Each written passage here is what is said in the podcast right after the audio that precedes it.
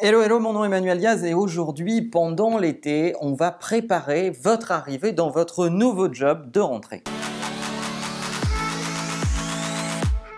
Et oui, pour beaucoup d'entre vous, la rentrée rime avec nouveau job. Vous avez pris la décision de prendre une nouvelle position à l'intérieur de votre organisation existante ou un nouveau job dans une nouvelle compagnie cet épisode est fait pour vous. Donc si vous vous préparez à prendre un nouveau job, voilà mes astuces sur ce qu'il faut faire avant de quitter le vôtre ou avant d'arriver dans cette nouvelle position et ce que vous allez devoir faire en arrivant, vos premières actions à ne surtout pas rater. Alors, première chose avant de quitter votre job actuel, soignez votre relation avec vos équipes. Ces équipes vont devenir des gens qui vont parler de vous et parler de l'ère sous laquelle vous avez œuvré faites-en des sponsors. Évidemment, si vous avez été un gros con, il est trop tard pour vous rattraper dans les dernières 48 heures. Si vous avez été bon, soignez les dernières heures jusqu'à la fin parce que c'est la trace mémorielle que vous allez laisser. Deuxième chose, soignez la passation de vos dossiers. C'est le professionnalisme ultime que de se préoccuper de ce qui va se passer après vous et de vous assurer que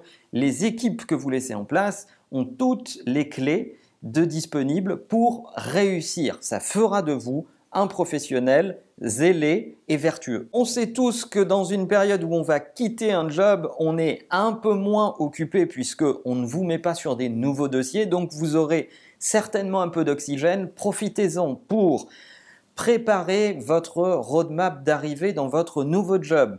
Essayez de vous faire une liste comme pour un gouvernement, les 100 premiers jours, quelles vont être vos intentions d'action, euh, euh, quelle va être votre roadmap sur ces 100 premiers jours, qu'est-ce que vous avez en tête, écrivez-le, documentez-le, c'est sûrement pas ce qui se passera lorsque vous prendrez votre nouveau job, mais ça vous fera au moins un référentiel. Et enfin, renseignez-vous sur les codes et la culture de la boîte dans laquelle vous allez aller le dress code, les habitudes de relation entre les équipes, euh, essayez de, faire un peu de quality time avec vos futurs collègues, invitez-les à boire un verre, off the record, euh, commencez à les rencontrer si c'est possible et renseignez-vous sur cette culture d'entreprise pour faire en sorte que dès votre arrivée, vous soyez parfaitement en phase avec le reste de l'écosystème et que vous ayez de l'impact le plus vite possible. Lorsque vous arrivez dans votre nouveau job, présentez-vous. Il y a beaucoup de gens qui oublient de réunir les équipes qui euh, sont les plus proches de vous et qui vont être à votre contact régulièrement et de se présenter.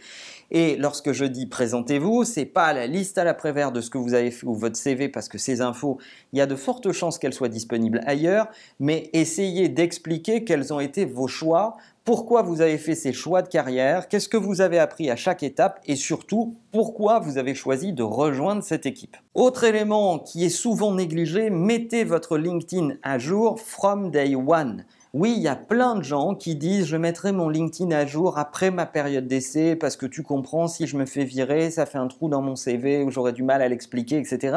Débile, profondément débile. Si la période d'essai se passe pas bien et que vous devez quitter ça, vous devrez de toute façon l'expliquer et être transparent par rapport à ça. Donc, informez votre réseau que vous êtes arrivé dans une nouvelle aventure, expliquez à votre réseau pourquoi vous l'avez choisi, ça va vous donner plus de chances d'y arriver parce que vous allez voir des gens réagir favorablement à ce nouveau choix. Passez du temps à observer, observer les gens qui comptent et observer, observer les habitudes avant d'agir. Souvent, l'obsession de jeunes managers qui sont promus, compris une nouvelle fonction à l'occasion d'un changement de job, c'est de confondre vitesse et précipitation. Les gens veulent tout de suite prendre des décisions avant d'observer. Essayez d'abord d'observer, identifier les personnes clés, c'est pas forcément celles qui font le plus de bruit, identifier les processus et il y a un avis là-dessus et débriefer sans les équipes avec lesquelles vous travaillez parce que ça va être extrêmement important qu'ils voient en vous un guide et pas un mec qui veut absolument tout changer dès qu'il arrive. Et enfin, dernier point, dernier conseil sur votre prise de fonction,